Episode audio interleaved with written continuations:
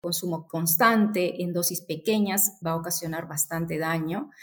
Como les decía, no sé, tal vez no veamos animales enfermos, no veamos mortalidad, pero lo vamos a ver en la conversión, en el tamaño de los animales, la desuniformidad también aumenta bastante. También el, el tipo de micotoxina y el nivel que puede tener de contaminación. O sea, son factores que, que se tienen que evaluar. Bienvenidos a Avi Podcast, una línea directa con los principales referentes de la industria avícola. Avi Podcast solo es posible gracias al apoyo de empresas innovadoras que creen en la educación continua. El ANCO es ver crecer a nuestros animales con salud. Favor Animal Health Corporation. Animales saludables, alimentos saludables, un mundo saludable. Síguenos en redes sociales y Spotify para tener acceso a información de calidad, continua y de acceso gratuito. Hola, bienvenidos a nuestro Avipodcast, este lugar de encuentro donde los expertos en temas de avicultura nos comparten sus conocimientos, sus experiencias. Mi nombre es Rubén Merino y voy a ser su anfitrión el día de hoy. Vamos a platicar, vamos a dar continuidad a un tema del que hemos hablado con anterioridad, que es el de las micotoxinas, y esta vez enfocaremos la conversación al impacto económico que tienen estas micotoxinas en la producción avícola. Para esto nos acompaña la maestra en ciencias, Zoila Coloma, a quien le agradecemos mucho que nos haya aceptado la, la invitación para conversar sobre este tema tan relevante para la industria avícola. Y antes de empezar en forma nuestra conversación, me gustaría que nos comentaras un poco de tus antecedentes académicos, eh, laborales, ¿Cómo fue que te involucraste con la industria avícola? Muy bien, muchas gracias. Hola con todos. Eh, gracias por la invitación. Bueno, les comento un poquito. Miren, yo soy la, única veterinaria en mi familia. Entonces, cuando yo ingresé a la medicina veterinaria, yo estudié en la Universidad de las Peruanas. Eh, al inicio mi interés era pues por la medicina de animales menores, pero ya dentro de la universidad comencé a sentir más interés por la parte avícola, ¿no? Y la parte de laboratorio. Entonces, aquí en Perú nosotros lo que hacemos al final de la carrera es presentar un trabajo de investigación. Y yo presenté un trabajo de investigación realizado en gallinas de postura comercial, que a la par se desarrollaba en laboratorio de diagnóstico y en la parte también inmunológica. Entonces fue bastante completo y ahí pues yo me di cuenta que, que era lo que me gustaba. Posteriormente, también trabajé en diferentes empresas en la parte de control de calidad, diagnóstico, en la parte de, postura comercial también. Justo después de unos años ingresé a trabajar en una empresa en donde yo tenía que manejar la parte técnica de aditivos antimicotoxinas. Cuando comencé a investigar, a mí se me abrió pues como un mundo, ¿no? Algo totalmente nuevo. Y yo dije, esto es lo que me gusta eso es lo que yo quiero hacer. Así es que me puse a buscar dónde podía aprender más.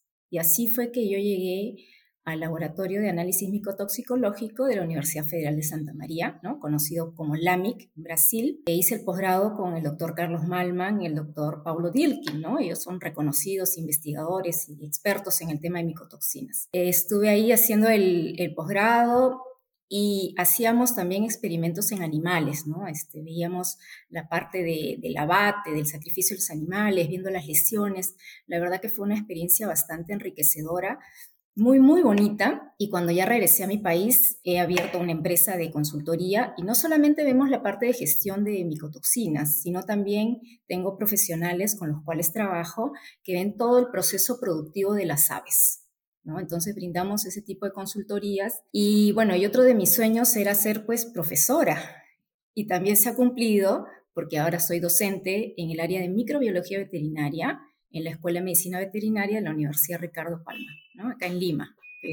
Excelente, qué, gran historia para todos los jóvenes que nos escuchan, de que obviamente hay que perseguir los sueños, se consiguen, y que la veterinaria, a final de cuentas, nos da un abanico muy amplio de, campos que uno puede conocer, experimentar, probar y finalmente encontrar ese, esa ruta que nos hace felices, que nos da satisfacción para el desempeño profesional. Muy bien.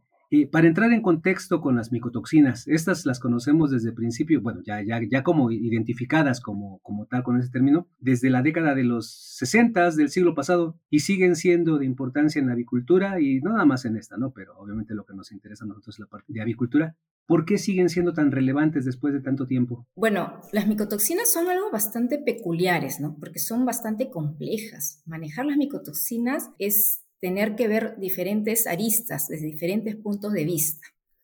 Entonces, para poner un ejemplo, ¿no? nosotros sabemos que las micotoxinas se pueden producir en cualquier etapa del proceso productivo de alimento. Entonces, desde que pongamos como el ejemplo del maíz, ¿no? el grano, el grano de maíz, cuando está en el campo, puede sufrir contaminación por hongos micotoxigénicos, ¿no? que se empiezan a reproducir por esporas a través del aire y posteriormente producirse las micotoxinas. Después, en el momento de la cosecha, si nosotros cosechamos un maíz con un porcentaje de humedad muy alto, ¿no? superior a 13%, también podríamos tener el riesgo de proliferación de hongos y posteriormente producción de micotoxinas.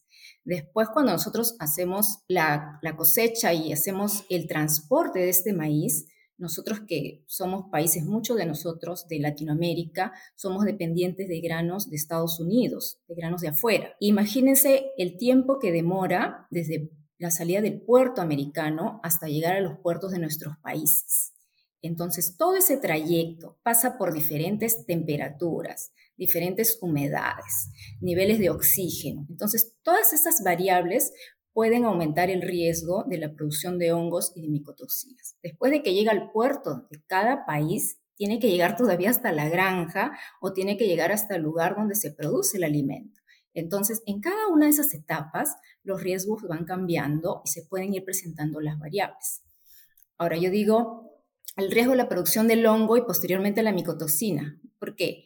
Porque no necesariamente si el hongo está presente quiere decir que hay micotoxina, pero cuando la toxina ya se produjo, ya se queda ahí. O sea, por más que hagamos diferentes eh, métodos que existen para tratar de minimizarlas, la micotoxina se queda, ¿no? Soporta temperaturas muy altas, entonces el riesgo aumenta es difícil de controlar. Ahora, sumado a esto, que la presentación de las micotoxinas es heterogénea. Si nosotros tomamos muestras de alimentos de un mismo lote de maíz o un mismo lote de, alimento ya terminado, pues y las enviamos al laboratorio, nos van a salir diferentes niveles de contaminación, ¿no? Por la heterogeneidad. Y otro riesgo, otra, este, otra variable que es importante y que nos hace complejo el manejo de las micotoxinas es que un hongo micotoxigénico no produce solamente una micotoxina, puede producir varias micotoxinas. Entonces, los riesgos aumentan.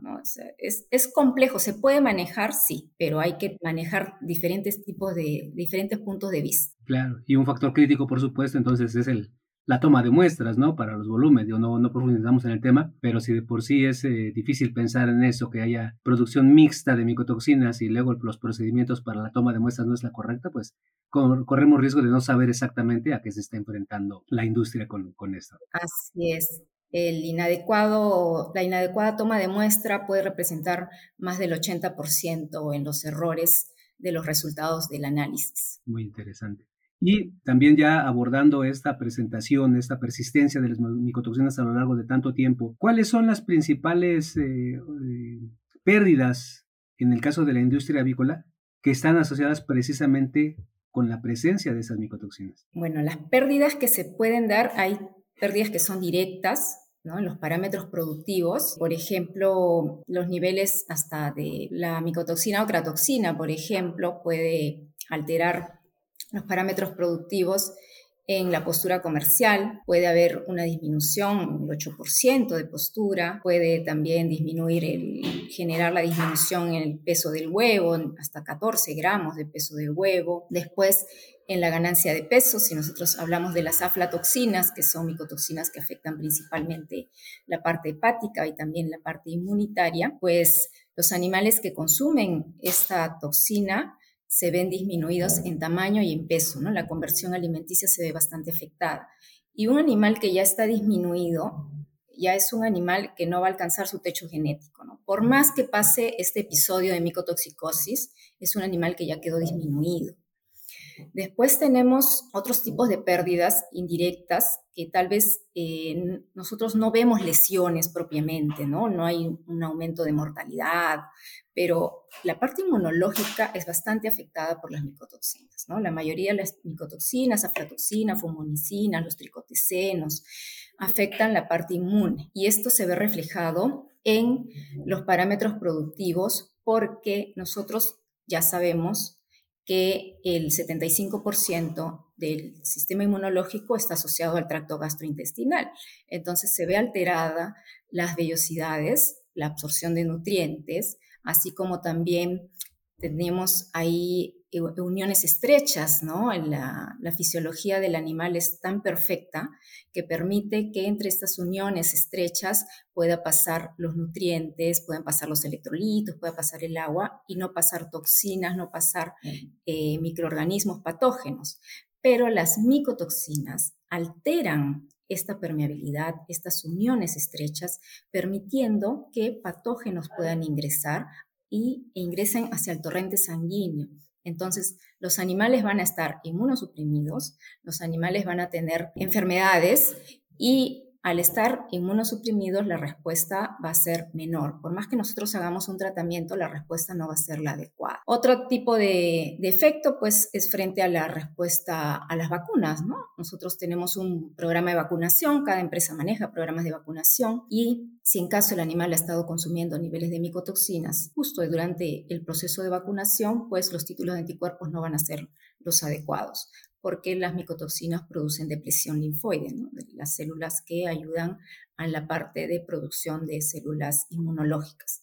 Entonces, el animal puede llegar a tener un desafío de campo y los productores piensan pues que el animal está protegido por la vacuna, pero al final eh, la vacuna piensan que se puede haber quebrado y no es así, ¿no? Todo el proceso de vacunación pudo haber sido el correcto, el adecuado, pero si la micotoxina estuvo presente, la respuesta inmune no fue la, la esperada, ¿no? Y eso se ve en, la, en los porcentajes de morbilidad. Y eso también va a depender, obviamente, de la combinación de las micotoxinas, de la dosis, del tiempo del consumo, ¿cierto? Exacto, ¿no? Ahí se tiene que ver mucho la edad del animal, ¿no? Los más jóvenes son los más susceptibles y los mayores también.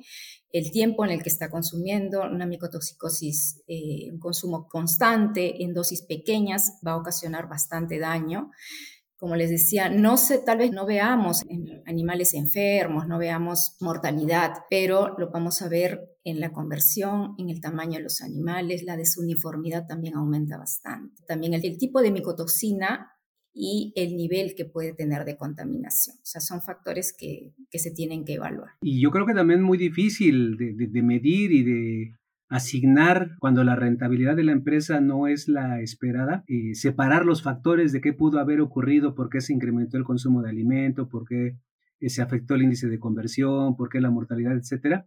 Porque yo he escuchado incluso el término, digamos, medio caricaturesco, de decir las mitotoxinas, ¿no? Porque que si realmente existen, si, si, si, realmente tienen el efecto que, que de ellas se dice, porque luego a veces a nivel científico, en publicaciones científicas, vemos las dosis con las que se está tratando a los animales de experimentación y que son dosis demasiado altas como para que algo que se llegue a presentar en forma, en forma natural, ¿no? Pero también es en esa misma experimentación, bajo condiciones controladas, pues no se replican las condiciones en las que las aves están expuestas, quizá una, mejor, a una menor dosis, pero también factores estresantes de otro tipo. Sí, es multifactorial. Ahora, nosotros no podemos decir eh, que toda la culpa la tienen las micotoxinas, ¿no? Nosotros en veterinaria hablamos de la triada epidemiológica.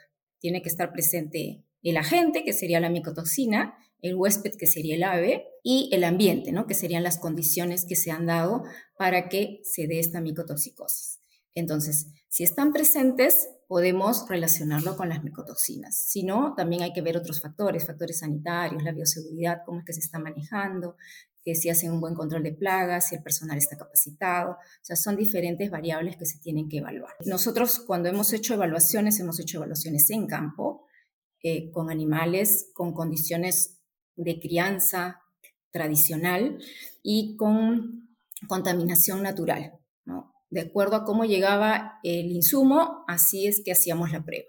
Y ahí podíamos ver las lesiones eh, hemos visto los signos clínicos compatibles con las micotoxicosis y es, o sea, se ve, ¿no? Se ve y hemos visto niveles de micotoxinas, pues, eh, que son por superiores a los límites máximos tolerables, entre comillas, ¿no? Porque depende del estado sanitario de la empresa. Y cada empresa es un mundo aparte, ¿no? no, se puede estandarizar todo así como si todas las empresas se fueran iguales. Los manejos son diferentes. En el ANCO ofrecemos productos y servicios para la prevención, el control y tratamiento de las enfermedades de los animales. Cuidando de la salud y el bienestar animal, colaboramos con los productores en garantizar la disponibilidad de alimentos inocuos y de calidad para la nutrición humana. Guiados por nuestra visión de alimentos y compañía enriqueciendo la vida, ayudamos a criar animales más sanos, lo que implica gente más sana y un ambiente más sano. Claro, y eso me lleva a otra idea. Cuando se empezó el conocimiento, la investigación, el reconocimiento de la existencia de estos metabolitos secundarios de los hongos que llamamos micotoxinas, pues se tuvo conocimiento primero de las denominadas aflatoxinas. Y ya con el paso del tiempo, pues obviamente se, han identificado más. Y durante mucho tiempo, por lo menos para el caso de la avicultura, esas aflatoxinas se consideraban las, las más importantes. ¿Esto sigue siendo así? ¿Cómo ha cambiado en los últimos años? ¿Cómo se comporta la presentación de esas micotoxinas en América Latina? Bueno, las moléculas llamadas micotoxinas existen más de 400, ¿no? Si es muy cierto, la primera o la más importante que se dio al inicio en la década de los 60 en la avicultura fue las aflatoxinas. Hace aproximadamente en el año 2014, 2015, eh, ya se creían que estaban un poco más controladas, ¿no? O sea, ver casos de aflatoxicosis en campo era difícil, pero posteriormente, a partir del año 2016, 2017, ya se ha empezado a ver nuevamente. Yo he tenido casos de, de clientes que ellos no podían creerlo, no podían creerlo, o sea, enviaban a analizar su alimento y no encontraban solamente afla, encontraban afla con fumo y con tricoticenos. Entonces, veíamos nosotros a los animales con signos clínicos, signos clínicos nerviosos, eh, animales de, estamos diciendo pollos de engorde de aproximadamente 18 días, que no podían caminar, que estaban con las alas hacia atrás y caían así de pecho, podríamos decirlo, ¿no? Entonces, eh, veíamos postradas las aves que querían acercarse al bebedero, al comedero y no podían. Y cuando comenzábamos a hacerle a toda la investigación en conjunto, el análisis del alimento, las necropsias y los análisis también en laboratorio, porque nosotros eh, hacemos diferentes tipos de, pruebas, pues sí, era micotoxicosis, ¿no? Y eso ya se está viendo ya en los últimos años. Entonces, también vemos lesiones, por ejemplo, las aflatoxinas, uno de, las, de los efectos que tiene es que altera los factores de coagulación. Entonces nosotros vemos cómo se ven las lesiones en el músculo, se ven eh, zonas equimóticas, hemorrágicas, y les, estoy contando de hace cuánto, dos meses, tres meses. Sí, que eso era lo característico cuando estaban consideradas dentro de ese denominado síndrome anémico hemorrágico del principio de los 60 del siglo pasado. Claro, exacto. Ahora que está sumado ahora con la fumonicina, que la fumonicina tenemos trabajo con ellas ya hace varios años, y con los tricotecenos, que los tricotecenos vemos las lesiones, ¿no? En, el pico, en la lengua, en el paladar superior, paladar inferior, porque son pues toxinas cáusticas. Nosotros hemos podido apreciar cómo es que se ven todas esas lesiones. Hemos visto gallos reproductores sin lengua. También hemos visto casos de los gallos con los testículos atrofiados y eso repercute obviamente en la productividad en, económica de las empresas, ¿no? El porcentaje de fertilidad también, cómo se ve disminuido, la mortalidad embrionaria, o sea, todo eso lo, lo estamos apreciando. Entonces, tenemos afla, tenemos fumo, tenemos tricotecenos, tenemos ácido ciclopiazónico, y bueno, y ahora las micotoxinas enmascaradas, ¿no? que también están presentes y que se están estudiando. ¿no? Y la cearelenona, que se dice que en la avicultura no afecta mucho, pero lo hemos visto con los testículos atrofiados en los reproductores. Sobre todo en los reproductores es donde van a tener mayor, mayor impacto. Y entonces podemos considerar que eh, en toda América Latina el comportamiento es más o menos el mismo o por algunas regiones, precisamente por el origen de los granos utilizados para la elaboración del alimento, puede haber algunas variaciones respecto a cuál es la más frecuente o que está en, mayores concentraciones. Generalmente es por el origen del maíz. Este, lo primero que nosotros hacemos cuando alguien nos hace la consulta, decimos, eh, ¿qué maíz has comprado? Puede ser americano, puede ser argentino, puede ser brasileño. Generalmente esos son los tres tipos de maíces con los que trabajan. Entonces, el mayor porcentaje de contaminación es por afla, por fumo y por tricotecenos. ¿no? Es lo que más se encuentra. Eso varía y también depende pues cómo es que almacenan el, el grano, ¿no? todos, todos esos procesos que manejan dentro de las empresas. Cuando se trata de producir animales saludables, necesita más que soluciones correctas. Necesita el socio adecuado, aquel que aporta décadas de experiencia en la industria y cuenta con un equipo global que ponga a trabajar ese conocimiento para el avance de su explotación. En Fibro Animal Health Corporation estamos orgullosos de trabajar con usted como su socio de confianza. Y dado que entonces que estas micotoxinas, pues lamentablemente para la industria avícola y nada más para esa, ¿no? Para toda la, la industria alimenticia global, ya lo mencionabas al principio, pues es prácticamente inevitable que en algún punto del desarrollo de la planta, el crecimiento, la cosecha, el transporte, etcétera, se formen estas micotoxinas. ¿Cuáles son entonces algunas de las estrategias disponibles para disminuir ya sea la absorción de estas o los efectos negativos que pudieran tener la ingestión en los animales? Bueno, hay recomendaciones que son bastante generales pero siempre considerando, como le digo, la realidad de cada empresa, ¿no? Entonces, lo primero es tratar de trabajar con un maíz que sea, o con un grano, digamos, que sea de buena calidad. En ocasiones, por la escasez, uno compra lo que hay, esa es la verdad. Y más en los países dependientes, ¿no? Eso. Y nosotros compramos lo que los otros no quieren, ¿no? Es así. Entonces, ¿qué podemos hacer? Pues utilizar la, la mesa densimétrica. Separar los granos que están quebrados, los granos que han perdido la cutícula protectora natural que tiene cada grano y separarlos, ¿no? Ya, se sabe, ya, ya está reconocido que estos granos quebrados, partidos, tienen mayores niveles de contaminación. Entonces, tratar de trabajar con los granos más enteros posible. Después, otra recomendación sería, pues en el mercado se comercializan muchos aditivos antimicotoxinas. Entonces, utilicen uno que sea adecuado para el proceso productivo que tienen, para la edad del animal, para las micotoxinas y los niveles de micotoxinas que pueden tener, y que sean aditivos que, de eficacia comprobada, o sea, que se hayan probado in vivo, porque in vitro a veces en eh, las condiciones de laboratorio no son las mismas que de campo. Y si es que un aditivo funciona o no, ¿quién nos lo va a decir? El animal. O sea, el animal es el que nos va a mostrar si es que el aditivo está funcionando o no está funcionando. Y para esto también tienen que hacer muestreos, hacer enviar muestras al laboratorio periódicamente, saber cómo con qué maíz están trabajando. Llevan un historial de sus proveedores y de la época del año en que están comprando a ese proveedor y hagan un análisis, ¿no? Comparen, vean qué pasó en esta época, qué proveedor le compramos, qué niveles de contaminación tuvimos, cuáles fueron los parámetros productivos. Eh, otra cosa, como estamos con esto del cambio climático que nos está afectando y la producción de micotoxinas se va a dar en mayor cantidad y, este, otras nuevas micotoxinas también.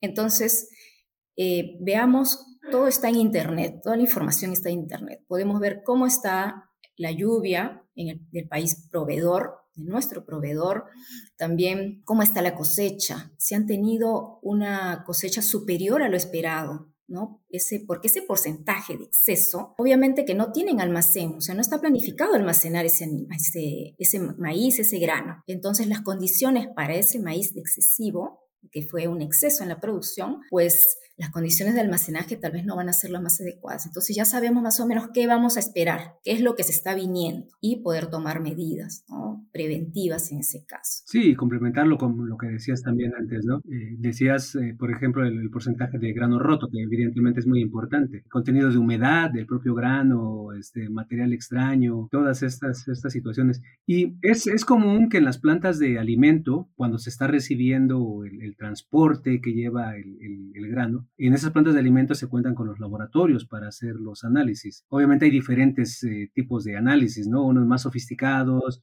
más precisos, más caros, eh, más lentos, unos un poco más rápidos, digamos, casi inmediatos también con sus limitaciones respecto a la precisión en la, en la detección.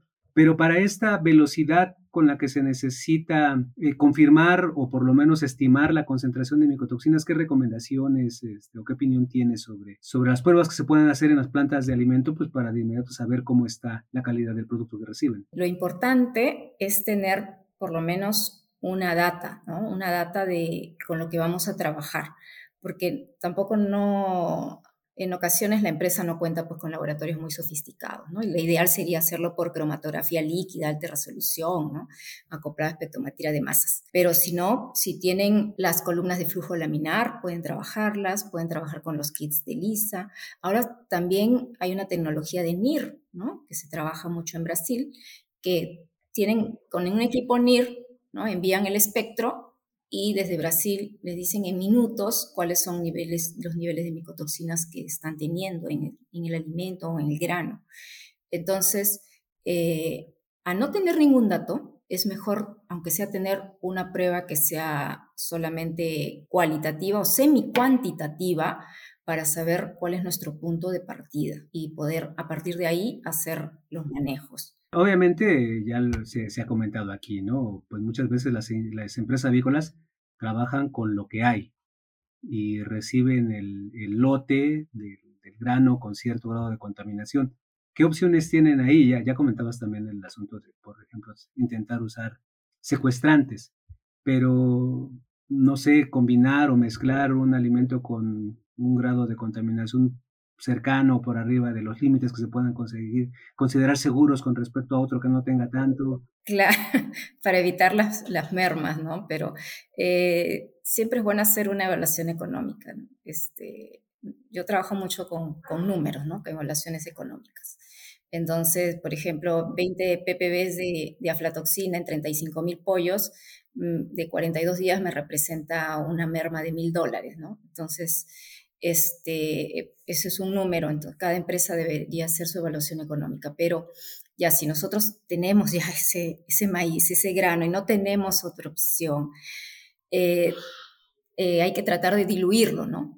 Diluir la contaminación. Entonces, agregar en cantidades más pequeñas o mezclarlo pues con uno que esté en, mejor calidad, en menor concentración para tratar de diluir los niveles de contaminación y dárselo en edades que sean eh, menos riesgosas, ¿no? No darle, a los, por ejemplo, a las aves de las primeras semanas, tal vez las aves que, que van a estar ya pues casi a término o en gallinas de postura comercial en ciertas edades eso tienen que ir este, manejando y evaluando, ¿no? haciendo su riesgo-beneficio. Pero hay que tratar de diluirlo. También tiene su gran desafío respecto al tamaño de las empresas, ¿no? Eh, en México, por ejemplo, la industria avícola se ha fortalecido en los últimos años, ha crecido el volumen de la producción, pero lo que es cierto es que el número de empresas ha disminuido. Entonces las compañías grandes pues son muy grandes y también su volumen de utilización de granos pues es gigantesco, muchas granjas, muchas edades, eh, crianza mixta, géneros separados. Eh, también desde el punto de vista logístico debe ser muy complicado tratar de hacer mezclas de un grano que tiene mucho con uno que tiene poco. Sí, eh, lo que tienen que cuidar también bastante es el almacenaje. Limpien siempre también los silos, porque lo que hemos visto, que se acumula ahí unos bolos, vemos en las esquinas, en los ángulos ahí del silo, donde se acumula la humedad, está el hongo, está todo ahí. Entonces, tiene que haber limpieza, tiene que haber limpieza de todo el circuito, de todo el circuito en sí, de todo el circuito donde se produce el alimento. Y bueno, hay, este, hay productos también para poder manejar el tema de, los hongos, ¿no? de la producción de hongos. Eh, o sea, en el mercado van a encontrar herramientas, eso sí se puede hacer. Es difícil, hay que tratar de tener eh, la cantidad que se va a utilizar en el menor tiempo posible para no tener almacenado muchos, muchos días. A veces tenemos el alimento pues almacenado 10 días y vemos el resto, ya lo último que está quedando, que es casi el polvillo, ahí es donde hay mayor cantidad, mayor niveles de contaminación. Y justo cuando le han dado el polvillo, empiezan los problemas, ¿no? Entonces decimos, ¿qué, ¿pero qué pasó? A ver, ¿y ¿Qué tipo de alimento? Pero todavía dicen, pero es del mismo silo que le hemos estado dando. Ya, pero ¿cuánto tiempo ha estado el, alimento ahí almacenado? Entonces, y coincide, y coincide. Mucha información, obviamente un tema muy, muy interesante, muy importante. No sé si tengas algunos comentarios, algunas reflexiones para que quienes nos ven, quienes nos escuchan, eh, puedan profundizar en el, en el conocimiento, en el reconocimiento de las micotoxinas la micotoxicosis, las recomendaciones para su prevención, para su control, a, manera de comentarios finales? Sí, a pesar de que es complejo y es con lo que van a estar toda su vida, toda la vida productiva, vamos a tener tema de micotoxinas, este, es, siempre tengan un, un historial ¿no? De todos sus, de sus análisis, analicen, analicen periódicamente para que puedan saber cómo están trabajando, con qué niveles están trabajando, reconozcan también cuáles son sus mejores proveedores, como les digo, las épocas del año donde pueden tener mayor riesgo, ¿no? Menor riesgo, eh, utilicen pues eh, aditivos que sean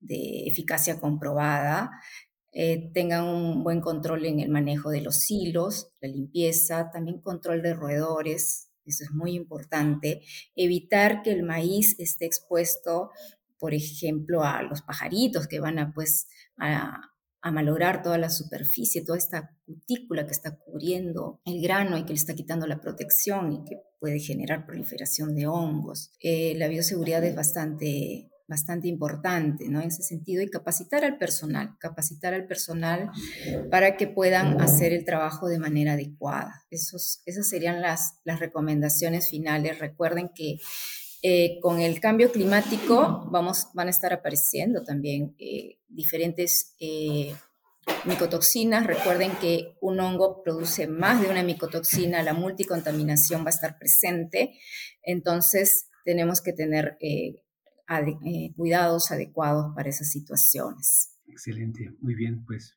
médica veterinaria y maestra Zoila. Antes de despedirnos, quisiéramos pedirte que nos sugieras, que nos recomiendes a un profesionista que sea como un referente de la industria avícola local peruana o de Latinoamérica, en cualquier campo de la avicultura, en la nutrición, en la salud, en cualquiera de ellos para que pudiéramos invitarlo a que como tú nos comparta experiencias, como conocimientos sobre esos temas de avicultura. Sugeriría que inviten al doctor Omar Pachas García. Él es un médico veterinario peruano. Él tiene amplia experiencia en todo el proceso productivo avícola. ¿no? Él ha manejado desde reproductoras, plantas de incubación, gallina de postura comercial, pollo de engorde. Conoce mucho el tema de sanidad, este, de bioseguridad y es muy, muy bueno en la parte de reproducción también, Entonces, yo creo que sería muy interesante poder escuchar. Ah, pues excelente. Aquí el, el, equipo de trabajo de la Podcast pues se encargará de obtener la información para extenderle la, la, invitación, ojalá que nos la acepte. Ajá, y él, bueno, y la experiencia que él tiene no solamente es en galpones tradicionales, sino también en galpones climatizados. Excelente, muy bien, pues nuevamente médica veterinaria y maestra en ciencias soy La Coloma. Muchísimas gracias por aceptar la invitación, por platicar con nosotros y compartirnos esos conocimientos y esas experiencias. Esperemos que no sea la única vez que nos acompañes. A ustedes, ha sido un gusto. Quedo a disposición. Gracias. Hasta luego. Si te gustó este episodio, no dejes de compartirlo con otros profesionales para que más personas puedan tener acceso a la palabra de los principales referentes de la industria avícola.